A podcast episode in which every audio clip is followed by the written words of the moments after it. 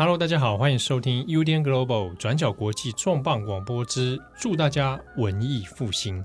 我是编辑七号，我是玉文，我是建安。今天的祝大家文艺复兴是系列作的第一集，嗯，啊，正式的第一集。大家如果还没有听过前面的话，可以先去找我们的第零集，嗯，第零集呢，我们谈的是维纳斯的诞生。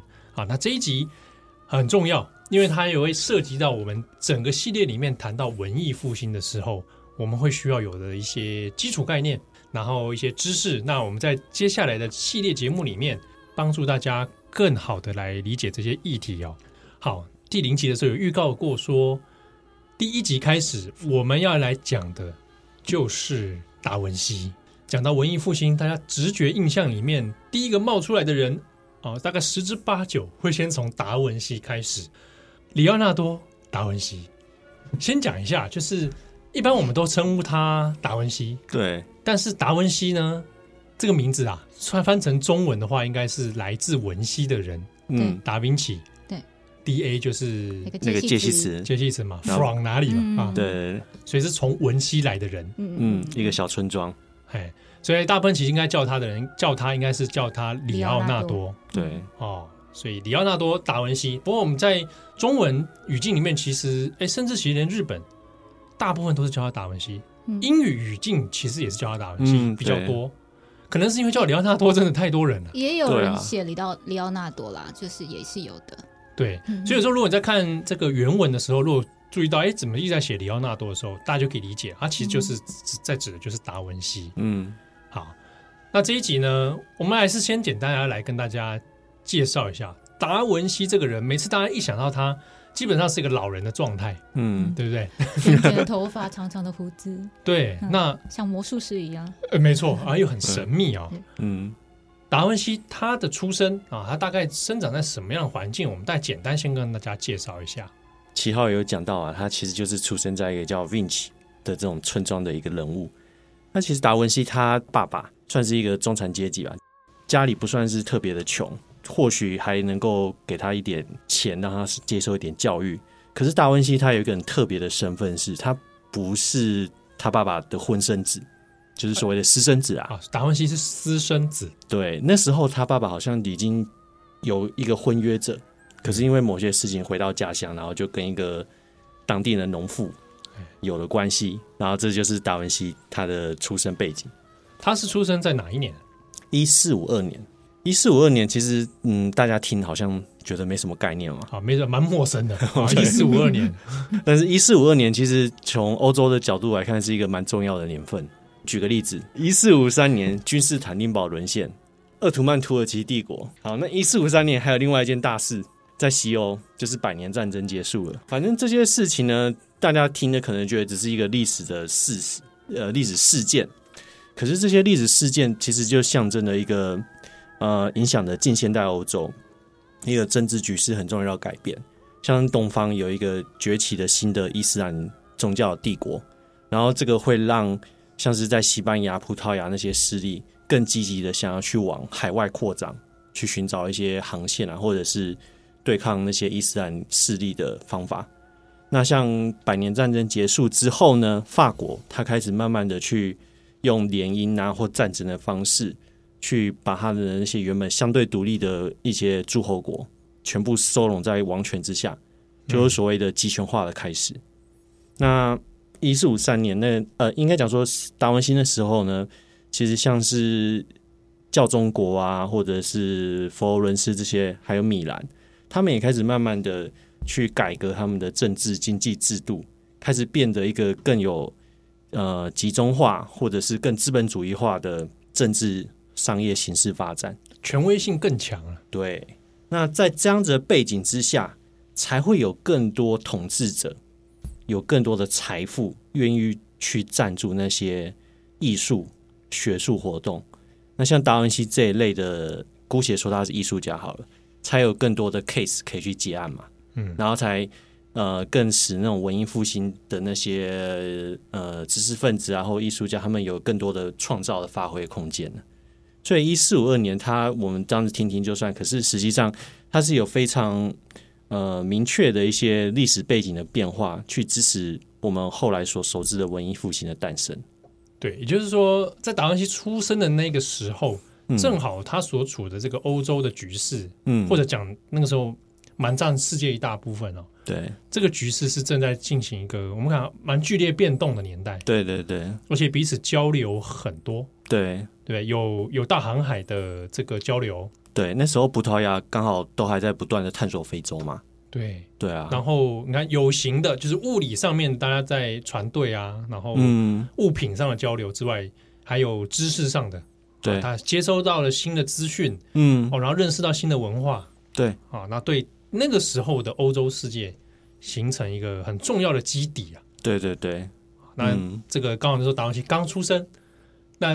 也是他在未来的成长岁月里面变成他可能的养分，嗯、对，他就刚好在这个时代浪潮上出生了，对，嗯、所以其实像达文西的成就不会是只有他一个人，而是整个时代背景，他刚好适合那个时代，哎，造就了他成那个成果。哎，这我想也是我们之前谈到文艺复兴时代的时候，嗯、大家可能都会想说啊，你看就是很多天才嘛，嗯、啊，天才突然之间降世，然后就给世界带来光明，但其实。你看达文西，因为刚好他需要生在那个时间点，对，那让他的才能有所发挥，嗯，啊，不然那个时候万一他生在别的地方，他如果活在中世纪，或许就是一个永远就在乡下耕田的一个小小农夫而已。对啊，啊，或者他那时候生在这个呃呃明明朝的话，可能又是另外一个样子。对，刚好在那个这个天时地利人和的状态下，啊，让他有所发挥。对，那我也很好奇啊，嗯。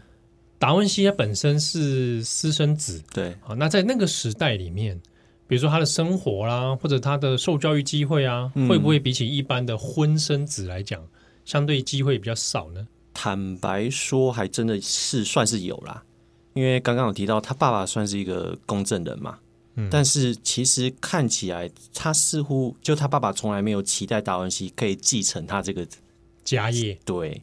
所以达文西他只有受过一点基本的教育，那其实我们后来所知道，他好像知道很多事情，其实都是他自己去慢慢摸索、探索、跟别人学习而来的。所谓受比较基础的教育，可能就是比较基本的算术，对，就是那种中世纪传下来那种基本的什么呃修辞啊、文法啊，然后还有什么算刚刚提到算术嘛、天文、神学这一类的。嗯，对，但是是比较一般基本的哦，并不是。在那个年代，达文西也不是不是受高等教育出来的。对，可是私生子或许对达文西来讲反而是好事。怎么说？因为呃，我记得就是有一个很有名的史家布克哈特，嗯，他曾经就是他算算是非常早期开始研究文艺复兴的学者，他就有提过说，那个年代是一个私生子的黄金年代啊，是就是说 所有的私生在那个年代里面，他们的待遇是比较应该说那个时候可能社会那种。阶级制度还没有那么的硬强硬化，嗯，所以说私生子，除非你是真的很糟糕啦，不然的话，即使你私生子，你有足够的能力，你都可以不断的往上爬。因为那时候除了达文西以外啊，很多呃教宗啊、主教啊，甚至是很有名的那个呃神圣罗马帝国某一个皇帝，他也他们也都有私生子。你讲，你说教宗也有，也有也有。一些，你这一些教廷里面的人，对，反正一些神职人员，神职人员啊，自己都外面有私生子啊。因为其实那时候很多神职人员名义上是单身嘛，可是他们可能成为神职人员前。哦，对对对，但是也有可能是在神职人员后也 有可能。发生的啊，这种也是有，也是有。那这些私生子其实他们就是靠着他们自己的能力，不断的往上爬。所以那个年代，其实当然你是私生子，多少会限制一点你的发展。可是这不会是你呃完全无法发挥的一个最大的阻碍。嗯、那达文西他就很充分证明了，即便他是私生子，他也可以靠着他自己的努力有一番成就。那或许我猜啦，就达文西可能还很高兴说：“哎、欸，我是私生子哎、欸，因为这样子他就不用受限于他爸爸的家业。”哎，就是我不用去继承家业，我我没有那个那个困扰。对，但但是他爸爸又有相对好的经济，可以去让他去学习他想要的东西。哎，对，好，所以达文西后来大部分时间其实是靠自学。对，他差不多在他其实一出生的时候就一直在他那个病情那个小村庄，跟着他的祖父母一起生活。然后差不多是到十四十五岁的时候，就被他爸爸带到佛罗伦斯去，大概十四十五岁，对对对，这个年纪带到佛罗伦斯，嗯，就青少年的时候被带过去嘛。嗯，哦，那个时候十四十五岁的话，那就一一四五二再往就一四六六六多年六零到七零年，那个时候佛罗伦斯是蛮热闹的，开就很多对。工作坊。嗯，然后艺术的 case 开始在那边发展，工商业发达，然后艺术非常的那个活络，这样子。对，所以可以说达文西的青少年时期在佛罗伦斯里面养成，对他最主要的一些那种艺术的技巧然后观念，就是后来在佛罗伦斯就是在一些大师的工作室之下学习而来的。不过说到佛罗伦斯哦，对达文西来讲也是一个蛮重要的城市。嗯，哦，那一方面是因为。可能大家有印象，就达文西一生待过的城市蛮多的，他他是到处在移动的一个人。对，但是呢，在这这么多城市里面，佛罗伦斯跟米兰，嗯，这两个地方是他一生当中合计待最久的。嗯，对对对。佛罗伦斯的话，大概是超过二十多年了。对，就在他一生至少二十四年以上啊。然后米兰的都待了三十年左右。对，嗯，所以这两个城市对他一生当中应该是。最重要的两个地方，对。那么佛罗伦斯这里，呃，爸爸带他去之后，也展开了他的学习生涯嘛。而且在那个年代里面，其实也很重要。重要的一点是你跟到哪个老师，对不对？然后在那工作坊里面一起学习作品、技术等等。那个时候他在佛罗伦斯去遇到老师就很重要。然后他一进去就进入一个大师的门下，叫维罗奇奥。维罗奇奥。然后这个老师也很。值得一提，他也教过米开朗基罗的老师，就是一个师祖辈的概念。对，而且达文西进去的时候大概十四十五岁，对对。那维罗奇奥那个时候其实也才三十出头了。嗯，好，那他在维罗奇奥自己的作品里面有《基督受洗》这一幅画作，嗯、那这个还蛮有名的，就是因为当当中可以看得出来有达文西参与的这个手笔在里面，好、嗯，一起帮忙完成了这一幅画。那有些研究达文西的画作的画风源流的时候，也会抓到这一幅。哎，早年他完成的时候，他那画风已经在里面慢慢显现出达文西的风格。嗯，对。好，那那个时间点，达文西其实在维罗奇奥的门下学了不少，然后也是差不多那个年纪，他也在佛罗伦斯遇到了波提切利嘛。嗯，好，波提切利就是我们在第零集里面讲到绘制维纳斯的诞生的这一位他的好同学，对，哦，所以大概大概时时空我们这样拉起来，大家就知道那个年代大家在干些什么事情。嗯嗯。那也有趣的呢，是当代的人，我们讲到达文西，嗯，那想到了可能直觉印象，也许有蒙娜丽莎，也许有最后的晚餐，但是有很更多的人在每次讨论达文西的时候，总是想到一些科学图像。嗯，就是说啊，达文西设计了很多飞行器、坦克、坦克车，好，然后各种好像很神秘的笔记，有没有？嗯，然后解剖图像，对。对，人体的解剖啦，水流图像，对，就是大自然的描绘啦，就仿佛是一个近乎全知全能的一个有科学家气质的艺术家。嗯，那当中呢，也很有趣的是，他的这些科学图像哦。我们讲人体图像，有很多是表现在他的笔记里面。嗯，就刚刚看到那个手稿啊，那手稿里面大家很想啊，这个还有那个镜像文字啊，然后各种好像很神秘的这些绘图哦。那这个部分，其实我们今天要谈达文西第一集的时候，我们其实要来讲的是他笔记当中有一些画作很有名，嗯，可是大家好像对他的那个内容哦不是很熟悉。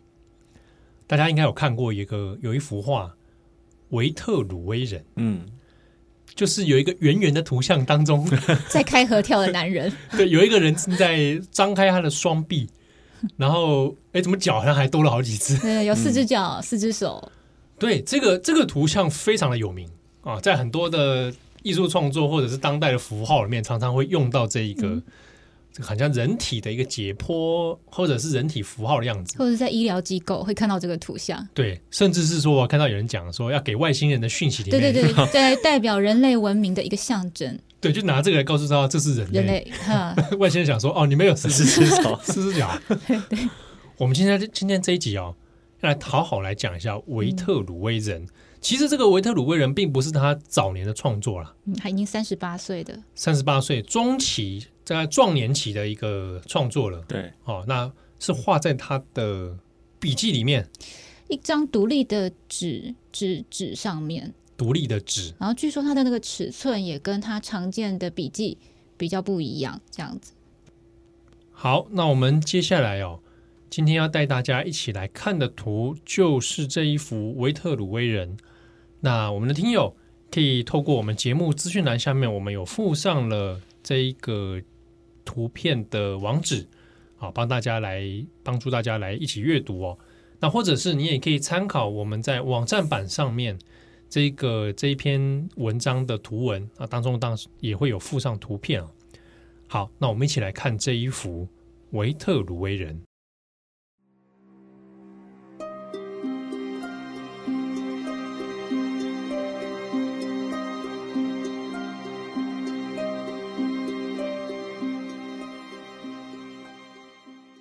这是一幅长三十四点四公分、宽二十五点五公分的图像。画面中央是一位四肢张开的男性，更确切地说，是两个重叠的男性裸体，有相同的躯干和头部，和两组摆放不同角度的手臂和腿。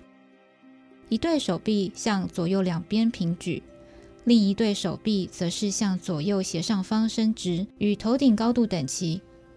他的一双脚直立并拢，另一双向外打开。简而言之，这两个叠合的人体，一个呈现十字形，一个呈现大字形。人体的外围连接着是圆形和正方形，这两个几何图案重叠在一起。正方形的中央是人的耻骨，圆心则是肚脐。正方形的高是人的头顶至脚的距离。宽是人双手水平撑开的距离，人的四只脚落在圆形的下缘，而向上伸的手臂也与圆弧相连。整体而言，圆形的范围比方形更高、更宽。图像的上下方是达文西的笔迹，他以意大利文写下古典著作《建筑史书》里的部分内容，以及他自己根据经验所修正的内容，都是与理想的人体比例有关。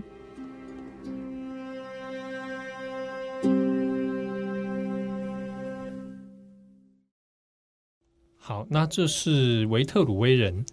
不过我这边看到的时候哦，也会有一个直觉的疑问啊，这是一个完成品吗？就是会有这样疑问，因为上面还写了字，上面下面都写了字，很像他的任何一张笔记的图像。对，或者是我会想说，会不会是草稿？因为你说它是完成在一个独立的纸上嘛。嗯嗯嗯嗯。对，那不像说，哎，它最后会画成一个我们想象中那个。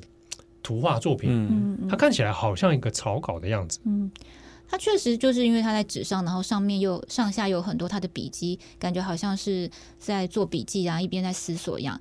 但是与他其他的手稿上面的图像又不太一样的是，它的呃这些线条轮廓是非常精细的、流畅的，没有那种重复涂抹或者是边画边犹豫的那种笔触。这就与他大部分的手稿图像又不太一样。那这样看起来哦，独立的纸上面是不是保存上面也会很困难呢？对，就是要避免它光受到光的影响啊，或者是任何任何任何外外界的影响，所以它长时间都一直收藏在威尼斯的学院美术馆里面，很少公开亮相。尤其是你说跟同样齐名的蒙娜丽莎的微笑啊，或者是最后的晚餐，对对对，反而公众很难见到。维特维特鲁威人这幅画的真迹、嗯、哦，而且它看起来那个墨水是不是也应该也是有影响吧？对，因为它的这些媒材可能都相对脆弱，需要保护这样子。所以，如果公开亮相的话，很 有可能加速它的灭亡。对，但是但是但是如果听众朋友有兴趣，你也许可以去申请看看，看对方愿不愿意 让你进来做做个研究这样子。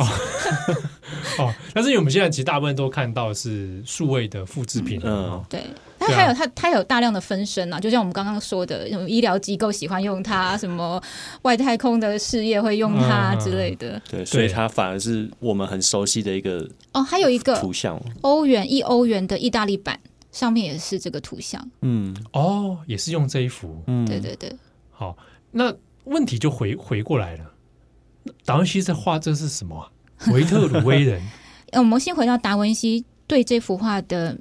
称呼好了，他称呼是根据维特鲁威的人体比例，这是达文西的说法。那我们现在普遍会称他为维特鲁威人。那维特鲁威是是什么呢？他是西元前一世纪古罗马时代的一个建筑师的名字。然后这个建筑师他最有名的事迹就是他用拉丁文写了一本书，叫做《建筑实书》。然后十是十本的啊，一二三四五六七八九十对。然后书本的书，实书，对。然后这本书是欧洲古典时代唯一流传下来的一个建筑理论书籍。达文西所画的这个人，就是根据建筑实书里面提到的理想人体比例为基础，所以我们就会称他这个这个男性图像叫做维特鲁威人。也就是说，维特鲁威当初在写建筑实书的时候。还放入了关于人体比例的概念在里面。对对对，建筑实书将人体的外观比例跟理想的建筑形式画上等号。那个实书其实就是里面有十个重要的章节。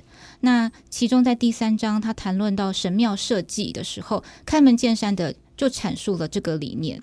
他说，神庙的规划基础就是对称和比例，而且必须按照完美的人体比例做出来。按照他的说法是，我要做一个神庙的时候，我要有完美的对称概念，然后要有一个比例概念，而且要跟人体是相符的。对，维特鲁威在谈论不同的神庙形式之前，他先详列了非常多人体细部各处的比例，譬如说下颚到鼻孔的距离要占人的脸的三分之一，或者说鼻孔到眉毛是三分之一，或者说人的手肘。到中指的指尖是身高的四分之一，诸如此类，很多很详细的这样子的资讯。他自己也提写了一句话说，古代的画家和雕刻家都是非常善用这些人体比例，所所以享负盛名。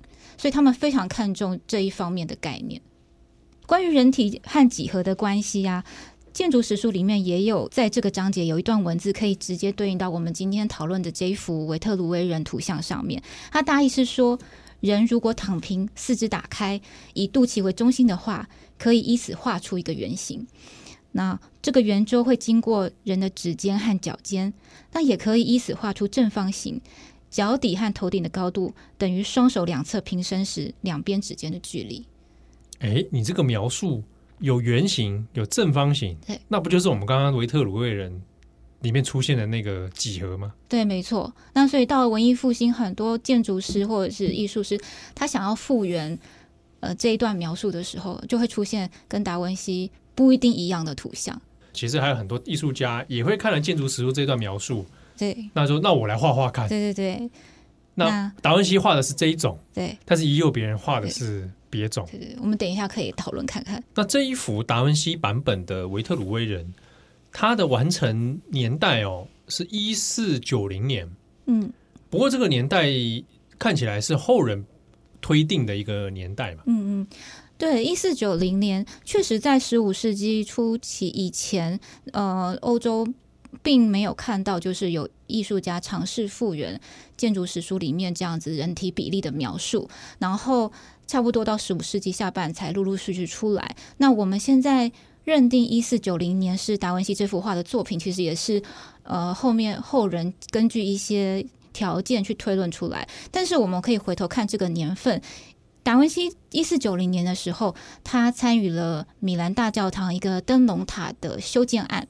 那因为这个案子的原因，他和一些当代非常知名的建筑物产生了连结，可能合作啦，或者是呃有碰面到。那其中有两位建筑师非常值得一谈，一个叫做马丁尼，一个叫费拉拉。这位名叫马丁尼的建筑师呢，是当代非常具有影响力的人物。连瓦萨里在他的书里面也都有说，他的影响力仅次于我们上一次提到的 Brunelleschi 而已。这样子，那这一位马丁尼他呃写了非常多建筑论述的书籍，然后也创造了很多跟建筑相关的图像。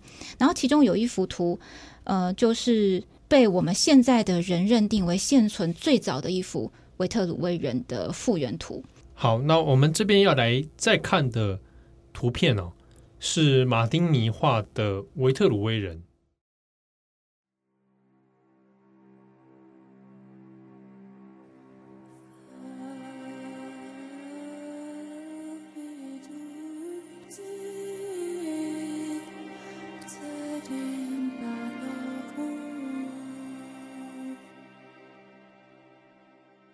这张维特鲁威人很有意思的是，连达文西他自己都有收藏这一张图。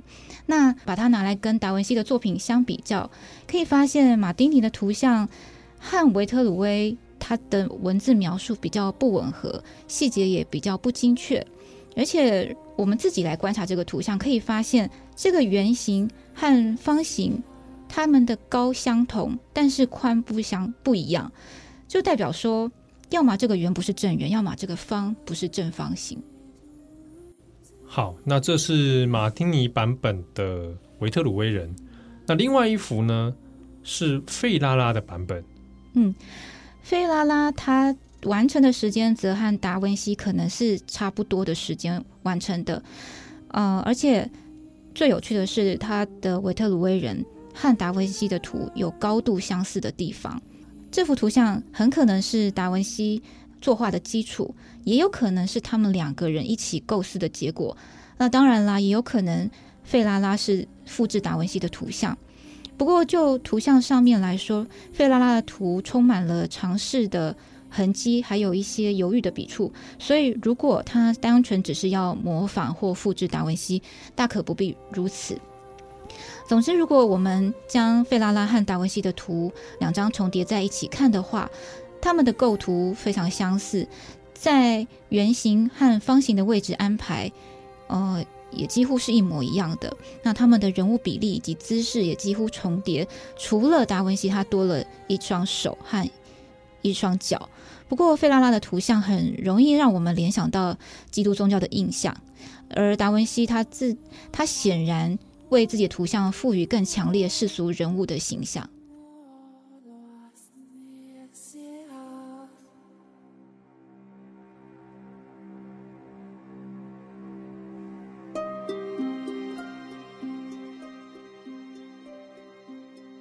达文西有事没事画这个维特鲁威人干嘛呢？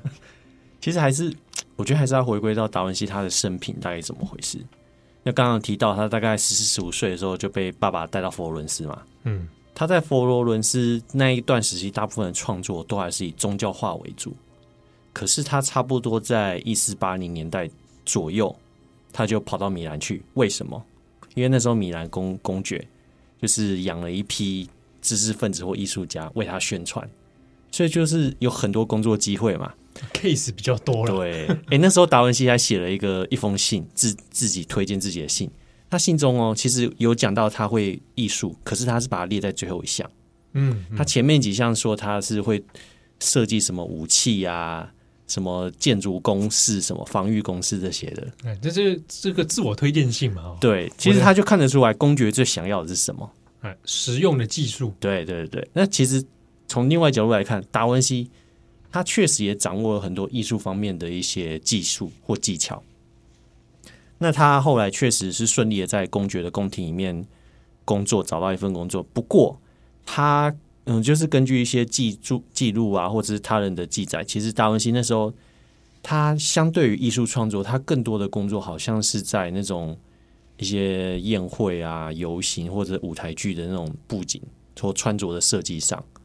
哦，在做其他这种设计就对了。对，但是看或者是说一些那种有趣的谜语什么的，演奏乐器。对对对，反正就是一个，你可以说他很杂，但是你也可以说达文西真的他的全才全能，这个时候就很明显看得出来，兴趣广泛，然后每个都会想去碰一碰。对，那我们后来所知道的那些手稿啊，或者是达文西然后研究水啊、研究武器、研究什么飞行器什么，也就差不多是他在米兰时期开始慢慢累积出来的成果。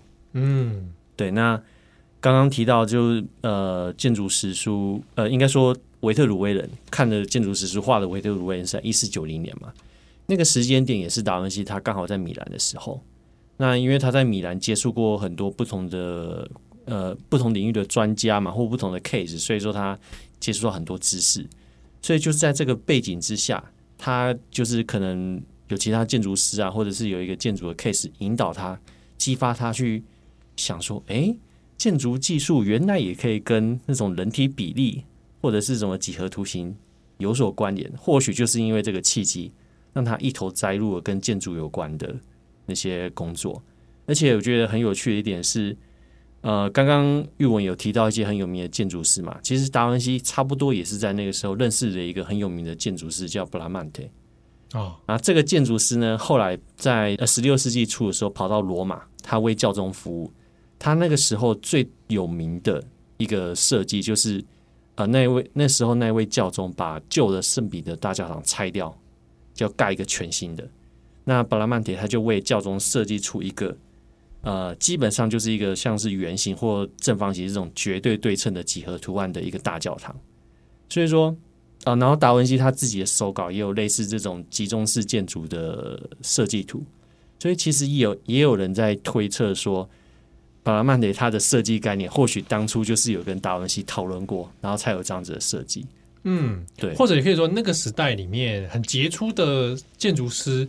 或者知识分子或者艺术家可能想的事情是，大家正在想类似的话题，或者是类似的知识，而且会非常讨热烈的讨论，对，热于分享或者合作。交流、交流合作，不是说哎、欸，我这想到这个我独家，但那个时代其实是大家彼此，像达文西看起来就是蛮乐于分享这些知识的，而且很喜欢跨领域的合作。嗯，哎、欸，这个很有趣，因为。有一些人哦，会觉得说，比如达文西的笔记啊，说写镜像文字，因为他不想让人家知道，对，对那感觉就是说他很神秘，藏私，藏私，对，然后都是自己自己懂就好。但实际上的达文西并不是这样，他非常喜欢交朋友，对，非常，然后人缘又很好，然后特别喜欢去拜访专家，请教专家。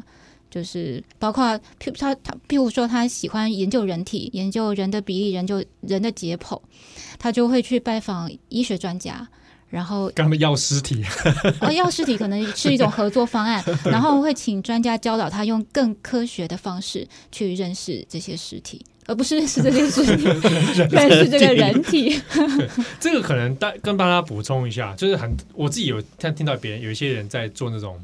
很奇怪的艺术导览的时候，嗯、就会说啊，达文西是天才，大家都不懂他，所以感觉就是你就会开始联想啊，那他是不是离群所居？嗯，他是不是没没哎，这高深莫测？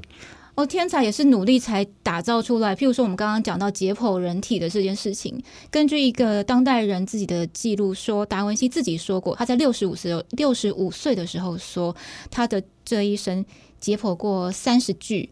尸体、人体，而且是彻底的、近乎完整的解剖，这样子，百分之百解剖。对，就他研研究的非常彻底。对对对。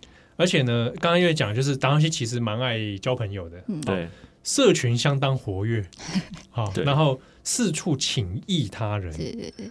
对他其实虽然说大家都觉得，哎，这个真的是天才哦，但是他是一个很努力，而且到处求教他人的。嗯，对。好，那。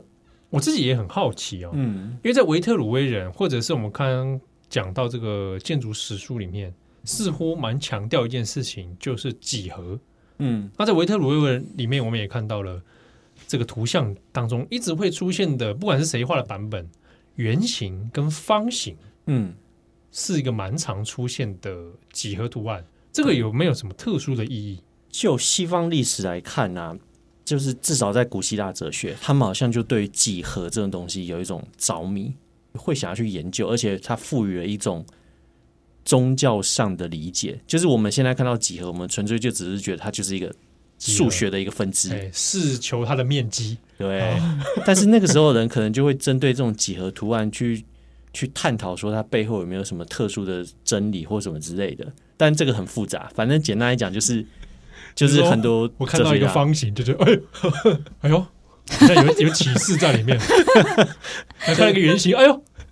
有感觉哦，有感觉了，我好像看到个什么 sin sin 就是 sin 跟 cos，然后他讲说有启示，就是会连接到对。信仰。一种宗教上的意涵，像毕达哥拉斯，我们都知道，我们现在都知道他是一个研究几何的人吧，嗯、但是他其实把几何赋予我刚刚讲那些意涵，只他不纯粹一个数学家，他不是，对对对，他算一算会觉得有那种上神神意在里面，对，那柏拉图也是啊。所以其实你看，像维特鲁威，他会说，呃，什么最完整，呃，最呃最完美的建筑形式，他会联想到正方形跟圆形，那绝对不是巧合，一定是有一个一脉相承的那种思想去影响他，说什么叫做最完美的形状？哦，对，像那种绝对对称，当然正方形不是啊，但是至少圆形是。对对，那它不仅是绝对对称，而且它没有起点，也没有终点。对，哇，而且它不管怎么转，都长一样。你说正方形转一转，有时候会变得有菱形什么之类的，它圆不管怎么转都是那样子。对，对你也可以说它没有起点也没有终点，或者它既是起点也是终点。对对，它是 Omega，它也是 Alpha。哦，对，就跟基督宗教连接在一起了。哇，我看到这个圆形就各种想象就出来了。对啊，对，所以在欧洲传统对于这些图像象征的使用，圆形通常就会穹苍啊，呃，神圣啊，嗯、呃，还有什么？呃，永恒，永恒，对啊，或者是宇宙，嗯，那其实方形也是有一些呃传统意义在的。方形通常会象征大地、城市、世俗人间、物质世界、自然世界这样子。对，那所以达文西的维特鲁威人图像上下的文字中，并没有直接提到他使用这个圆形和方形有没有什么直接的意义。不过，就是学者还是非常常用我们刚刚讨论那些作为解释的方向。对，或者讲，在那个时代的人们，他们看到方形或圆形的时候，可能背后累积的那些想法、嗯、思想，那其实是包含这些概念。嗯，对，嗯。然后，甚至那个图像中间这个人，有的人会联想到他就是一个凡人，可是有人会联想到神。所以它有这样子的叠合性。哦、对，有人想说，那应该是一个完美的人类范例。嗯、对对。所以它这幅图，它其实教会了非常多的概念在其中。所以很多人就觉得它这是一个完美的图像，来思索人的本质是什么，世界的本质是什么。好，也因为这样的图像的性质，所以这张图其实也实在的传达文艺复兴盛行的一个有机式的宇宙观。有机式。对。那简单来说，就是人。的小宇宙与世界的大宇宙，它们之间有相应的关系。那这样的相应性或者是类比性，会发生在一切万事万物之中。嗯，对。然后把人体的外观作为世界的类比，其实是最其中一个最具代表性的一个说法。对，嗯。那刚刚玉文有提到一个专有名词哈，有机式宇宙观。有机是那个 organic，organic 啊，就有机食品的那个有机，有机的世界。方式的式，对、哦，有机的方式，有机式，嗯、对对。那有机式其实它有一个相对应的概念，就是我们现在所熟悉的机械式宇宙观。那我们所谓的机械式宇宙观，其实我们就会认定说，每一个物质或每一个物体，它的运作都有它单独存在的道理。但是这跟有机式宇宙观不一样，有机式宇宙观是基本上认为人类人体就是一个呃小宇宙。那这个小宇宙呢，它可以大到跟星体、星球的运作有所关联，但是小呢，又可以小到跟那种嗯我们看不到的微小的元素有所呼应。其实这种观念，它算是文艺复兴以来一个非常重要流传的观念，因为那个时候很多哲学家他们重新看到了柏拉图的作品，看到像建筑史书这一类的，去重新看到说哦，原来几何有这样的魅力，然后他们对人体原来是这么的重视。他们就会开始思考说，我刚刚讲到的基督宗教元素、人体的外貌，还有几何这些东西要怎么样去串联到，就是人体的外貌就怎么去串联到上帝的真理？上帝的真理是怎么样去呃显现在人人世间的？那可能就是运用我刚刚讲有机式宇宙观，我们观看人体，我们就可以观看一个宇宙的运作模式，然后观看这宇宙运作模式，我们就可以知道说。哦，原来我们人体是怎么样要去跟天体对应，这个天体的对应背面又反映到说上帝的意志是怎么样显现的。所以其实，呃，像达文西或者是刚刚提到布拉曼铁这些建筑师，他们会去那么的着迷于人体以及人体跟几何的关系，甚至去延伸到说要用什么样的形式盖一个教堂。其实背后都有非常丰富的一些宗教或哲学思想在里面。那这也是这个维特鲁威人，他不仅仅是单纯的复制呃建筑师说的理论而已，他其实背后也是反映了一个那个时代一个非常呃至少很多艺术家都很认同，而且不断的去思考的一个重要议题。你要怎么样表现上帝的真理？那人体跟上帝的真理关系又在哪边？对。他给你揭露了某种奥秘啊，然后我透过绘画出来，对，大家可以研究，或者我自己也可以继续来探索，对，然后会发现，我想在对当代的人来讲，就是发现这一切都有意义，对对对，啊，包括我的我的存在，嗯，然后我跟这个建筑的关系，一切都有关系，对，然后仰望星空的时候，发现，哎呦。这一切都都与我有关。对，你的人体就是一个大宇宙或小宇宙的呈现。嘿，然后找到了生命的意义，或者我想要去揭开那个奥秘在哪里。嗯嗯嗯。好，这个也也的确是我们在讨论文艺复兴时代的时候很重要的这个观念啊。就大家这些艺术家们在创作的时候，脑海中在想的事情其实蛮复杂的。对，他们不是为了单纯的追求美。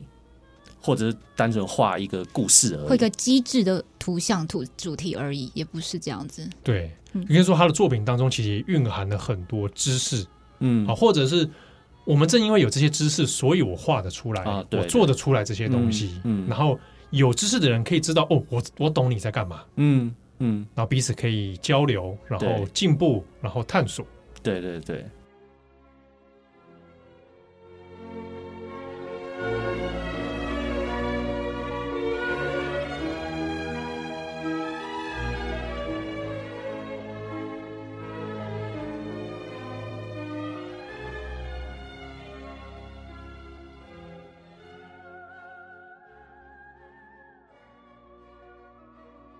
不过，我们这样看它背后的蕴含这么多思想哦。如果回到那个时空的话，我也在想，如果跟中世纪相比，嗯，似乎在宗教思想上面，嗯，比如包含像达文西他们的想法，其实是比较超越时代的。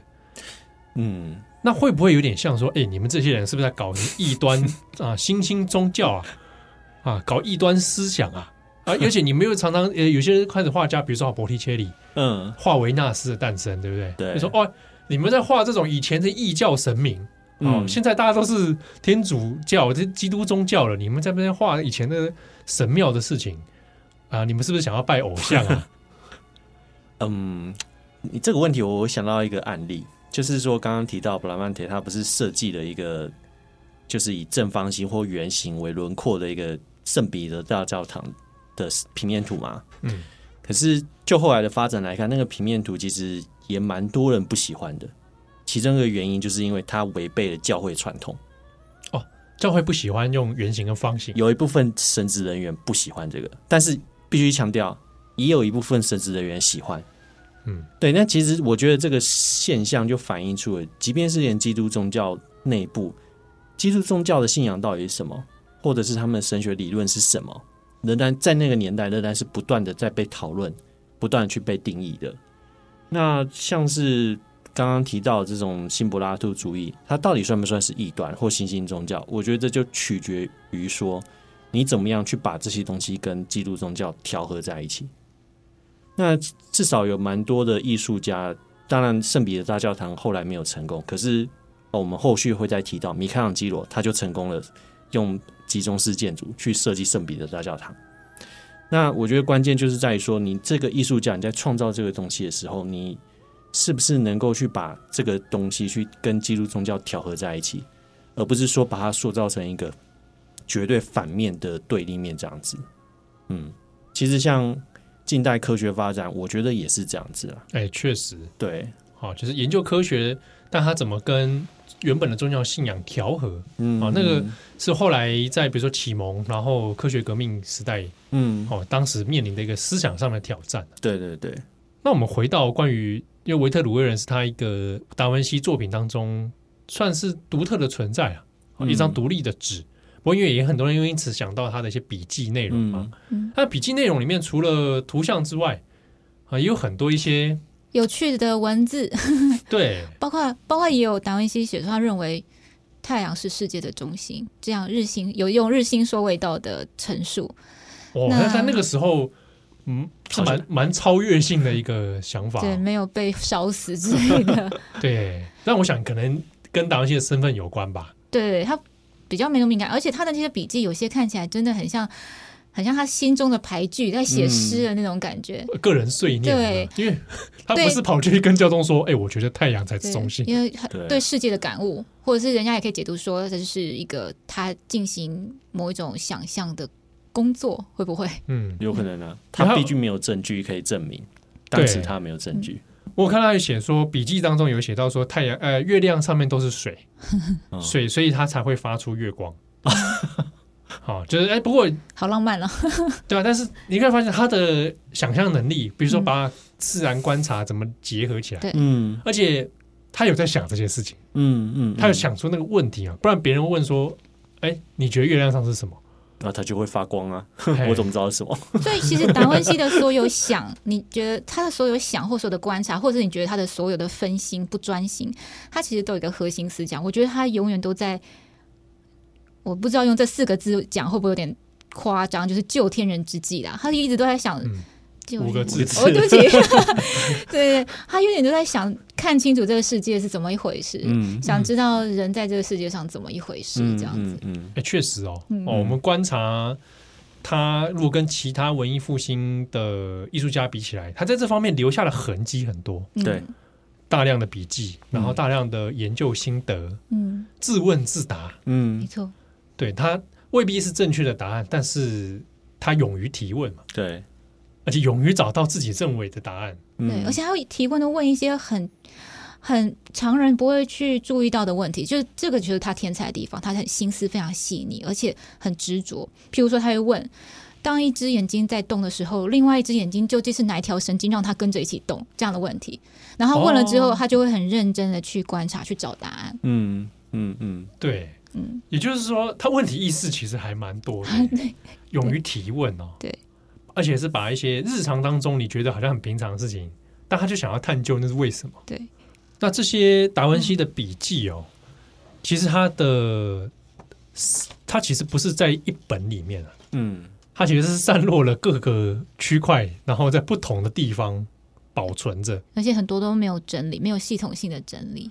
对，因为我想，我想它原原件应该就不是一个很系统的内容了，嗯嗯、散落的各种笔记，嗯、然后可能会依照部分的被被捡到的，对，所以收集起来凑在一起，说不定会有一个达文西宇宙的诞生之类的。哎，搞不好，哎我想有的人是这样相信的。嗯，对。那目前已知保存在世界上的笔记总页数有将近一万三千页。一万三千页嘛，将近。对，但是它并不是保存在一个地点，它其实在分散在很多地方，嗯嗯，被收藏。那之前也有一个新闻，就是比尔盖茨有去拍卖买了莱斯特手稿，就它当中会分不同的区域，比如说呃，达文西笔记有分马德里手稿，然后莱斯特手稿。那比尔盖茨买到的是十八页的内容，他花了十亿台币，哇，算算对啊，好，然后。他之前好像借展过哦，我印象中他有拿去借展过。本来是私人收藏，我其实不太知道，也许买那个笔记的目的，嗯，感觉是出于某一种象征的象征啊，对不对？就是达文西一个智慧、科学、神秘又艺术又人文，嗯。怎么好像在收集什么宗宗教圣物的那种感觉？哎，感觉我觉得有这种，或者是那种名人的什么头发或者什么之类的。对，然后总觉得那个笔记里面隐藏着什么奥秘。嗯，我想达文西如果知道他的笔记变这样，他应该也很意外。对啊，但是笔记当中，其实我们现在已知的内容，其实大家如果在网上找，是已经有部分他已经是集结之后有出版成出版品的。嗯，哦，大家所以如果有兴趣，它的图文其实是你找得到出版品来看的。那当中你可以，当代的我们其实就很幸运，是可以看到当中一些翻译出来的内容。嗯，就当有一些其实不只是图像，它的词句、它的阅读性、可读性都很高。嗯，而且有一些是就是内容包罗万象啦。然后其中有一些内容，我觉得颇富禅意。哦，颇富禅意。譬如说，我说一句，他说：“把手伸到流水里，那是逝去的最后一瓢水，也是到来的第一瓢水。这个就是当下。”哎，不错嘞。哎，这个原本是他对流水的观察，对吧？对。那或者是另外一个是，大自然是由无穷因组成。无穷因，无穷因是因素的因。大自然由无穷因组成，不是苍白的经验可以知道。就是，虽然我们都知道达文西一再强调经验的重要，自己实际观察的重要，可是他还是有这样的体悟。那以上是今天我们谈到达文西的维特鲁威人。维特鲁威人推定的年代是一四九零年。嗯，那在米兰的时期，达文西做的创作，在那之后没有几年，达文西又做了一件事情，让后世极为震惊。差不多就在一四九五年，也就是维特鲁威人的五年后，达文西开始画一个画，非常的有名，《最后的晚餐》。那你想说，《最后的晚餐》画耶稣基督的这个圣经桥段，哎，这个是蛮常见的题材嘛？对，中世纪一直有，一直有，对，大家都在画，嗯，但偏偏到了达文西手上，画出来不得了，吓死大家！以前怎么没有人这样画过？对。我们觉得很平常的图像，到了达文西手上，多了一些意想不到的想象、视觉效果，以及我总觉得《最后的晚餐》里面好像想告诉我什么，是不是？就如如同维特鲁威人里面一样，达文西似乎隐藏了一些天机在里面，是不是？里面有一些密码，所谓的达文西密码，在那一幅画里面，我们。祝大家文艺复兴的下一集《最后的晚餐》，带大家来重新来认识一下这一幅画。那感谢大家的收听，我们最后祝大家文艺复兴。我们下次见喽，拜拜，拜拜。